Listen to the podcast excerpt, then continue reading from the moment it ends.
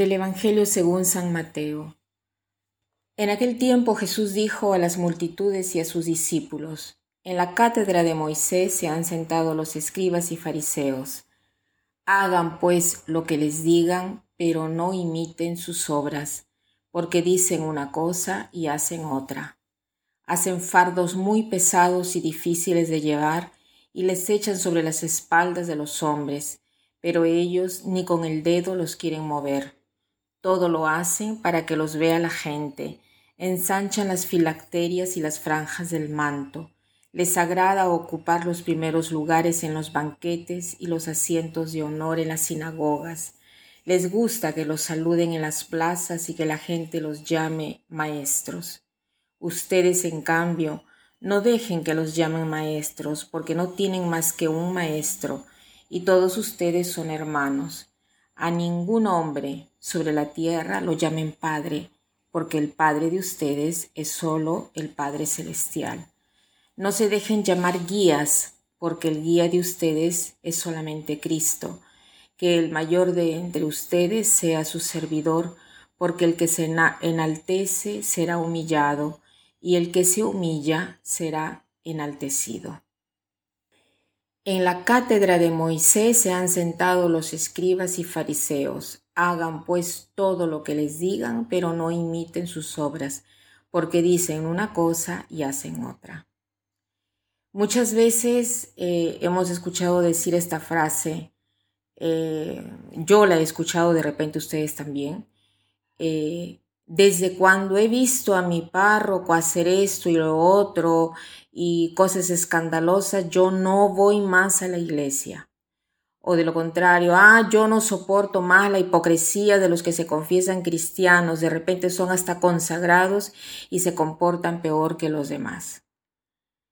Jesús sabía muy bien que esto sucedería, sabía muy bien que existirían guías o jefes que no se comportarían bien y que hubieran dado escándalo. No obstante eso, nos da ánimos, nos ha hablado en el Evangelio de hoy. ¿Y qué cosa nos dice? Nos anima a seguir de quien viene proclamado, a quien a quien sea que se le haya encargado de enseñar, de guiar, sin importar si es digno o no. Entonces, nuestro alejamiento de la iglesia no se justifica.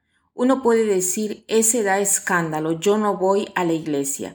Jesús lo había previsto y aún así Él quiere que sigamos lo que nos dicen nuestros guías. Hagan lo que les dicen y no lo que hacen. El Señor incluso nos pide algo más, que oremos por nuestros guías. No que los juzguemos, que seamos más bien disponibles incluso a colaborar. Hagan lo que él les lo que ellos les digan. Después dice, todo lo hacen para que los vea la gente, ensanchan las filacterias y las franjas del manto. Las filacterias eran unas pequeñas cajitas en las cuales se ponían algunos textos importantes de la Biblia, especialmente de la ley y de la Torá y después durante la oración se aseguraban en el brazo izquierdo y en la frente con tiras.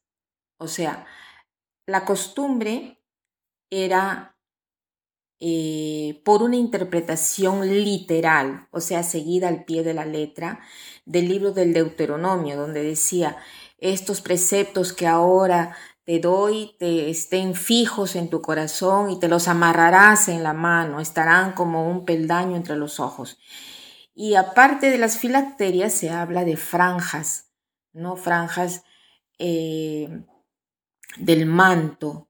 Estas la llevaban cada israelita en las cuatro esquinas de su túnica, pero también aquí, siempre por una interpretación literal, al pie de la letra, del libro de los números, donde el Señor le dice a Moisés de hablar a la gente y de decirles de fijarse tres lazos en los ángulos de sus vestidos, ¿no? O sea, alargar las filacterias y amarrarse las franjas quería decir de hacer lo más visible esto a la gente para que sean alabados, por así decir, ¿no? Esto es verdaderamente ridículo. Nosotros a veces, por querer ser alabados, nos volvemos ridículos, porque hacemos de todo para ser alabados. ¿Alabados de qué cosa? Si al final todo lo que nosotros logramos hacer, incluso con nuestros, nuestras dotes que nosotros tenemos, es solo porque hemos recibido un don de Dios. Por ejemplo, yo soy muy buena en matemáticas, sí, seguramente hay una parte de mis méritos, pero la gran parte de esta sabiduría es un don de Dios, porque Dios me ha dado a mí la inteligencia. Y yo he colaborado en desarrollarla, pero ¿de dónde viene? Viene de Dios. Entonces, tratemos de no hacer las cosas para ser alabados, porque la única persona que debe ser alabada es Dios, ya que Él es el autor de todo. Entonces, eh, hagámonos el propósito de no jactarnos de nada, de no ostentar el bien que hacemos, no, ah, yo hice esto, yo hice lo otro, de no asecundar los sentimientos que a veces podemos probar, por ejemplo, cuando alguien no nos agradece, ¿no? O no agradece por el bien que le hemos hecho. Duele, muchas veces duele, ¿no?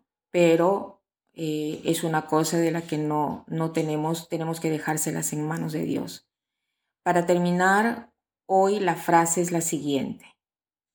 Si en el prójimo ves el bien, imítalo. Si en el prójimo ves el mal, mírate adentro. Si en el prójimo ves el bien, imítalo. Si en el prójimo ves el mal, mírate adentro. Que pasen un buen día.